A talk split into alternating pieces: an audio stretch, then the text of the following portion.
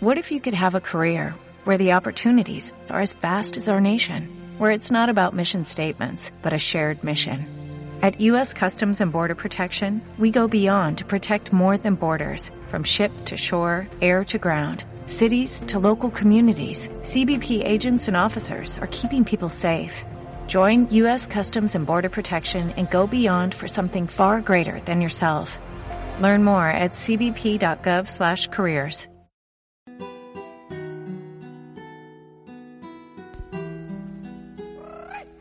Nos quisieron engañar, eran jóvenes y hoy no pueden volar. Hoy volvemos a soñar, no nos vamos a callar. Oigan, no los vamos a olvidar, ya no más impunidad. Sé libre y escucha este podcast. Con un dedo no se tapa el sol. Miren, luche con valor, pero sonríe y que a los cuatro vientos suene mi voz. ¿Quién soy? Oye, mexicana mía y rebeldía. Esto es Mexicana, mexicana, mexicana, mexicana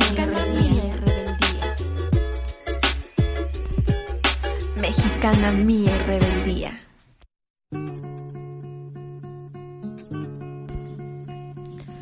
Simón Bolívar decía que debemos emplear la razón antes que la fuerza, pero también decía que cuando la tiranía se hace ley, la rebelión es un derecho.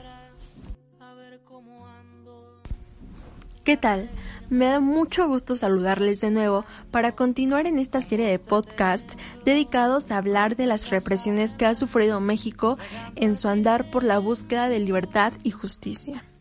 Así que en esta ocasión les voy a platicar de un hecho verdaderamente espantoso y terrible como todos los anteriores, con la particularidad de que en este caso hubo ataques por cuestiones de género a las mujeres en pleno siglo XXI por parte del Estado.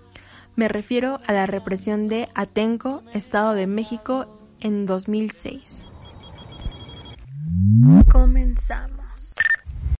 San Salvador Atenco es una comunidad del municipio de Atenco perteneciente al Estado de México. Se dedican a la agricultura, la floricultura, las artesanías, el comercio formal e informal y la maquila de prendas de vestir. El gobernador de esta entidad para la fecha en que ocurrieron los hechos era Enrique Peña Nieto, el presidente que también carga con la desaparición de 43 estudiantes. Él tenía ya en mente el, proyecto de un nuevo aeropuerto y Atenco le parecía un buen lugar. Sin embargo, las comunidades no estaban de acuerdo. Los campesinos y floricultores defendían sus tierras, y así es como se forma el Frente de Pueblos en Defensa de la Tierra, como una comisión que defendería los intereses del pueblo. Y una vez más, el gobierno intentó silenciarlos. Era el día 3 de mayo del año 2006. Un operativo llega a levantar a unos floristas que se encontraban vendiendo en la calle porque el alcalde simplemente no quería que estuvieran allí. Por esto se inicia una trifulca. Al lugar llegaron los policías municipales y algunos estatales, pero quedaron rebasados. Así que al día siguiente volvieron los uniformados reforzados con decenas de policías federales, antimotines, granaderos y helicópteros para montar un violento operativo. El saldo fue de dos jóvenes muertos de 14 y 20 años, más de 200 personas detenidas y abusos físicos, verbales y psicológicos a decenas de mujeres, pero fueron 11 las más afectadas y en ella me enfoco más adelante. Los líderes Felipe Álvarez, Rodolfo Cuellar e Ignacio del Valle fueron sometidos por granaderos y golpeados, además de ser amenazados con desaparecerlos. Hubo 13 jóvenes baleados quienes nunca dieron un testimonio. Todos sufrieron de bazucazos, algunos los levantaron, los subieron a camiones y los iban tirando en las carreteras.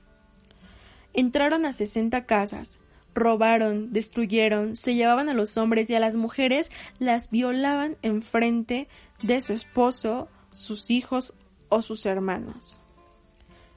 Retomando el caso de las 11 mujeres, sus nombres son Mariana Selvas, Bárbara Méndez, Georgina Rosales, Ana María Velasco, María Patricia Romero, Yolanda Muñoz, Norma Jiménez, Cristina Sánchez, Suelen Cuevas, Claudia Hernández y Patricia Torres, quienes en abril de 2008 presentaron ante la Comisión Interamericana de Derechos Humanos la denuncia ante el Estado mexicano por detención ilegal de 11 mujeres, actos de violación física y psicológica graves, diversas formas de violencia sexual a 11 mujeres y violación a 7 de ellas, tortura por parte de los agentes estatales, violación vía oral, anal y vaginal con los dedos y otros objetos, tocamiento de genitales y pellizcos y mordidas en los senos, así como afectaciones a la integridad psíquica y moral de ellas y sus familiares.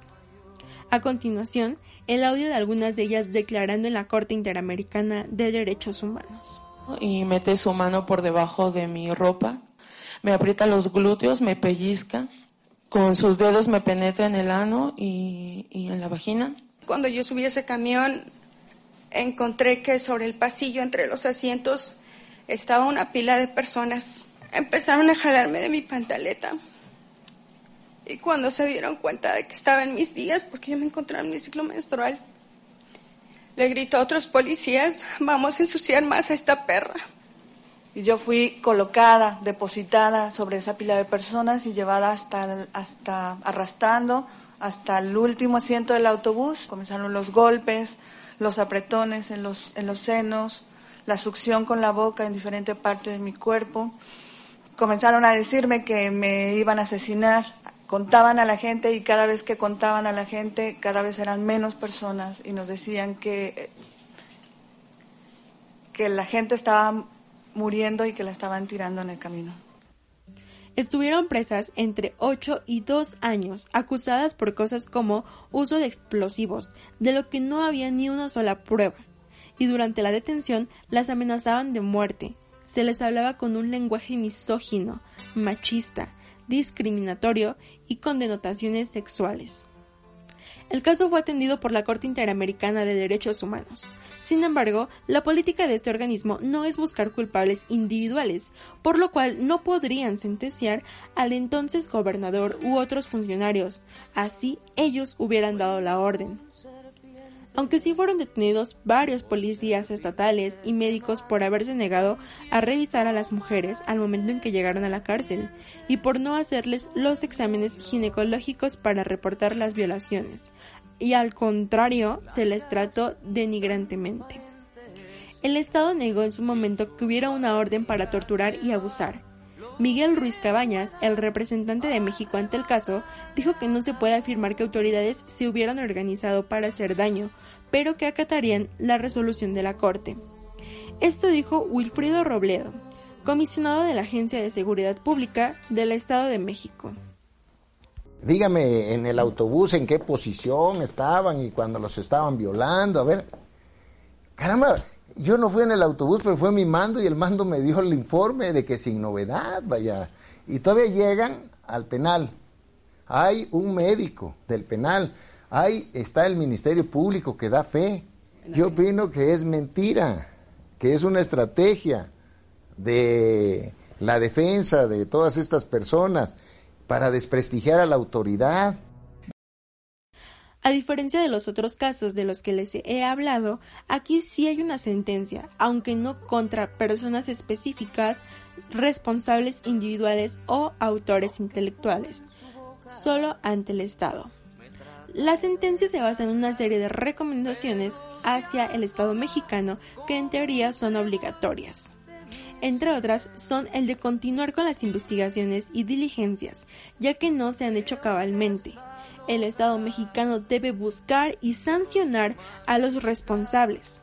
También deberá brindar gratuitamente tratamientos médicos y psicológicos a las víctimas, crear un plan de capacitación para los policías de todos los niveles, pagar indemnizaciones por los daños materiales e inmateriales y reconocer públicamente, así como disculparse por las responsabilidades. Algunas de estas cosas ya se cumplieron. Sin embargo, para las mujeres de Atenco, nada es suficiente. Muchas han pasado años en rehabilitación, a otras sus esposos las dejaron, es decir, han sido revictimizadas. Algunas sienten que desde ese día ya no viven Realmente poco se habla de este suceso. y de la gravedad de los hechos que parecen haber sido sacados de una película de terror, pero que sucedió a media hora de la capital mexicana hace tan solo 14 años. Como ya dije, ninguna indemnización es suficiente para las víctimas. Ellas no perdonan y no olvidan, y con justa razón.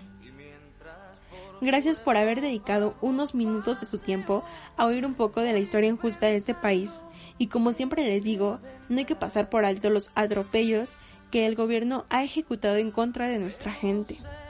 Yo los espero en el siguiente episodio. Adiós. Que ustedes realmente vigilaran al Estado mexicano en sus acciones, en las acciones que tiene para su implementación de ley hacia los mexicanos y más hacia la mujer. Porque la mujer pues es, la base.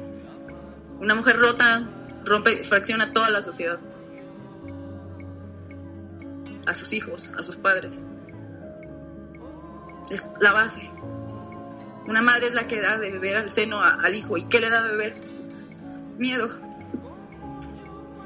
Y una sociedad crecida bebiendo miedo no puede crecer. ¿Sería eso justicia realmente para que no se repitiera?